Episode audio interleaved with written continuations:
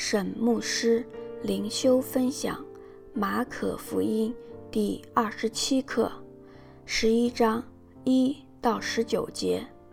耶稣骑驴进耶路撒冷，洁净圣殿。经文：耶稣和门徒将近耶路撒冷，到了伯法其和伯大尼，在橄榄山那里。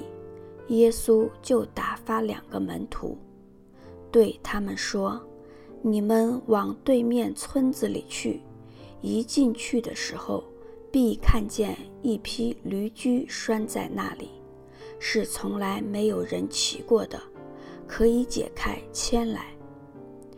若有人对你们说，为什么做这事，你们就说，主要用它。”那人必立时让你们牵来。他们去了，便看见一匹驴驹拴在门外街道上，就把它解开。在那里站着的人有几个说：“你们解驴驹做什么？”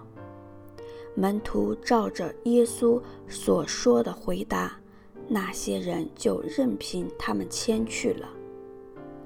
他们把驴驹牵到耶稣那里，把自己的衣服搭在上面，耶稣就骑上。有许多人把衣服铺在路上，也有人把田间的树枝砍下来铺在路上。前行后随的人都喊着说：“何塞那，何塞那！”原有求救的意思。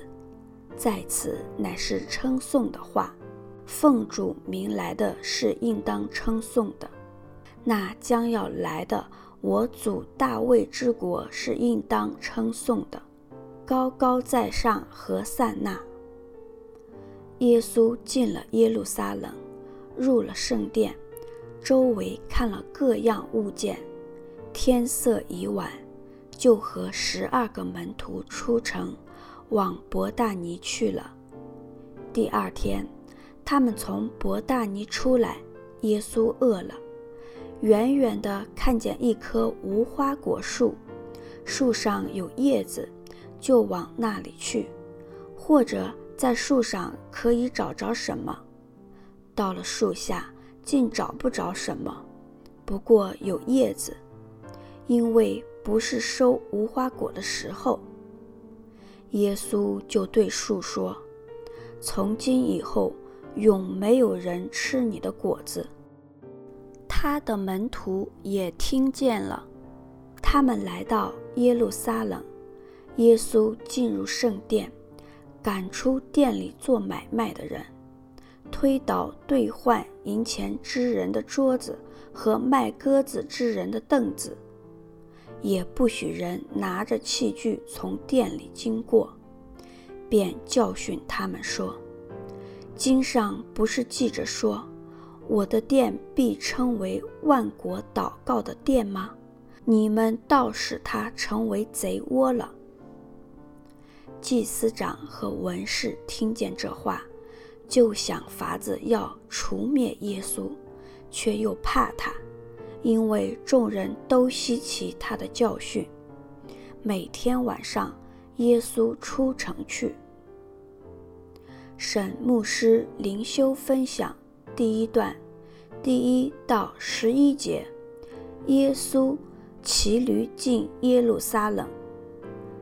耶稣骑驴驹进入耶路撒冷这件事，应验了撒迦利亚书第九章。第九节的预言，西安的民哪，应当大大喜乐；耶路撒冷的民哪，应当欢呼。看哪，你的王来到你这里，他是公义的，并且实行拯救，谦谦和和地骑着驴，就是骑着驴的驹子。因此，耶稣骑驴进入耶路撒冷。正表达了其谦和与慈爱，而非犹太人心中政治性弥赛亚的君临天下的姿态。在士师时代，王子骑驴并不罕见。参照《士师记》第五章第十节、第十章第四节、十二章十四节，但王子通常是骑马的。第二节，必看见一匹驴驹拴在那里，是从来没有人骑过的。从来没有人骑过的驴驹有特别的意义。根据古代的规矩，做神圣用途的动物必须从来没有一一般用途使用过。参照《民数记》十九章第二节，《生命记》二十一章第三节，《撒母耳记上》第六章第七节。第三节，主要用它的主可能是耶稣自称为主。或者指神，或者是该驴驹的主人，各家说法不一。主若是指该驴驹的主人，似乎就比较容易回答以下两个问题：为什么耶稣知道有一批驴驹在那里？为什么站在那里的人任凭他们牵去驴驹？假设该驴驹的主人。当时跟耶稣在一起，而且牵驴驹是事先就安排好了。但平行经文《路加福音》十九章三十三节说，他们解驴驹的时候，主人问他们说：“解驴驹做什么？”很明显，主要用他的主，不是指该驴驹的主人。因此，英文的翻译。指主是耶稣或神，如此就彰显了耶稣超自然的知识与能力。九节，前行后随的人是指跟随耶稣的人，以及各地回耶路撒冷过逾越节的犹太人。他们也许盼望耶稣可以推翻罗马的统治。第二段，十二至十九节。耶稣再次洁净圣殿。耶稣第一次洁净圣殿记载于约翰福音第二章十二到十五节。他所驱赶的小贩又回到圣殿，这说明圣殿虽然被洁净过，但如果没有良善在其中，它很快就会被邪恶再度充满。十二到十四节，耶稣诅咒无花果树与洁净圣殿，都表达了耶稣对以色列背离神的审判。耶稣不是因为肚子饿了没得吃，才愤怒地诅咒无花果树。耶稣乃是借这个机会来教导门徒。耶稣诅咒无花果树，表达了他对没有实质的宗教的愤怒。耶稣对无花果树的尖锐的言语，可以应用在以色列整个民族和他们所拥有的美丽的圣殿。以色列其实是属灵的荒地，门徒可能不知道耶稣会去洁净圣殿。因此，对耶稣的诅咒无花果树的教导，恐怕也是事后才明白的。十五到十九节，耶稣进入圣殿，赶出店里做买卖的人，指的应该是外邦人院。